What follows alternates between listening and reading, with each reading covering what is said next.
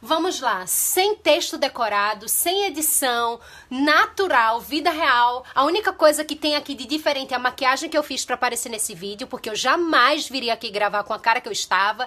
E óbvio, tem uma luz maravilhosa que meu irmão fez para mim com uma tampa de lixo, mas assim, algo super criativo e tá funcionando, isso é incrível. E eu tô aqui para conversar com você a respeito de recomeço.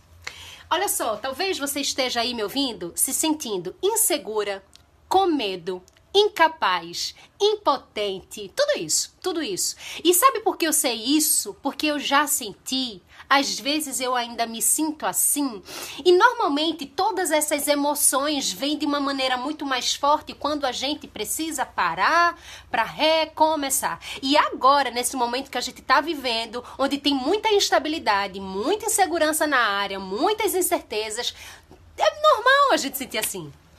É muito normal a gente se sentir assim. Mas aí eu quero é, te falar algumas coisas que talvez te ajudem nesse momento, tá? Você que tá precisando aí dar uma mudada em alguma área da sua vida, sabe? Tocar o barco, seguir em frente. Não ache que eu tô falando tudo isso porque minha vida está maravilhosa, porque eu não estou sofrendo em nenhuma área da minha vida, porque assim, eu já recomecei, então eu sou pegada em recomeço, porque não é bem assim. Justamente por eu já ter precisado recomeçar em várias áreas da minha vida, em várias vezes, é... eu canso sabe? Às vezes vem uma dor de cabeça meio estranha, sabe? Uma dor, uma dor meio aqui assim na testa, típico de quem chorou demais. É isso aí. Se você já chorou demais por alguma coisa, você sabe que dorzinha é essa que dá. A nossa, é uma, é uma dor chata. Mas é típico, típico de quem recomeça, né? Uma dor típica de quem recomeça.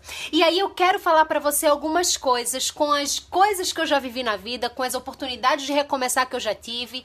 E espero não precisar recomeçar muitas vezes, porque eu acho que é, é legal quando a gente já começa a aprender de uma forma que certas coisas a gente já não precisa viver.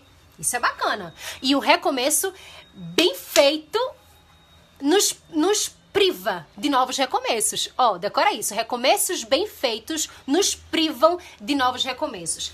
E muitas pessoas já sabem minha história, sabem que quando eu precisei, precisei recomeçar, eu recomecei em todas as áreas da minha vida de uma única vez. Casamento, finanças, trabalho, cidade. Foi assim, tudo de uma vez só e eu ainda estou me recuperando, me reerguendo. Quando eu acho que vai, vem a vida e te bem, Mas a vida é assim e eu estou com esse sorriso para tentar é, alegrar esse, esse, momento. Isso já é um grande esforço, então é, preste atenção no que eu tenho para te dizer. Uma das coisas mais importantes que eu aprendo todos os dias, que eu aprendi no meu processo de recomeço, é prepare o seu ouvido para ouvir aquilo que você não quer. Isso é importante. Por quê?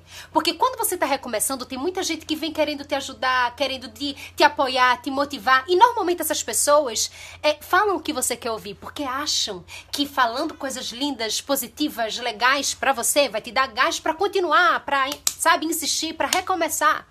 Mas nem sempre isso é uma verdade. Nem sempre, porque tem coisas que não são verdadeiras, que são apenas palavras motivacionais. Então prepare o seu ouvido para ouvir o que você não quer, porque é exatamente nessa fala que você não quer ouvir, muitas vezes, que está o seu pulo do gato. Exatamente aí. Muitas vezes é naquela coisa que você resiste a dar ouvido, que é o seu grande diferencial.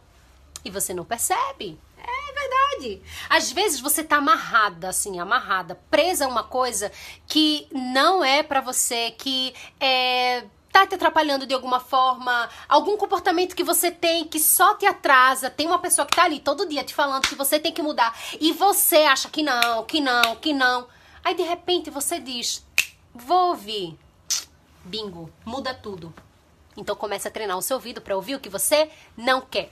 A segunda coisa muito importante que eu preciso te dizer nesse processo de recomeço e que eu convivi já várias vezes com isso e tenho convivido recentemente em algumas áreas da minha vida é com a sensação de impotência.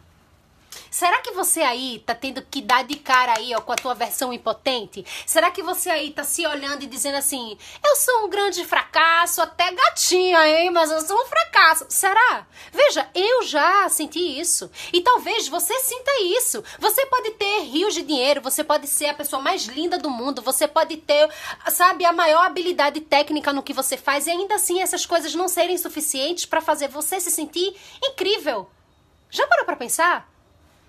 Aí você tem que conviver com a sua parte impotente. Nossa, isso é péssimo. Mas quando você encara a jornada do recomeço real, você começa a aprender a encarar a sua versão impotente, porque ela existe, tá? A gente não é a força o tempo todo, a gente não é a experiência o tempo todo, a gente não é a sabedoria o tempo todo. Muitas vezes a gente vai ser fraca sim.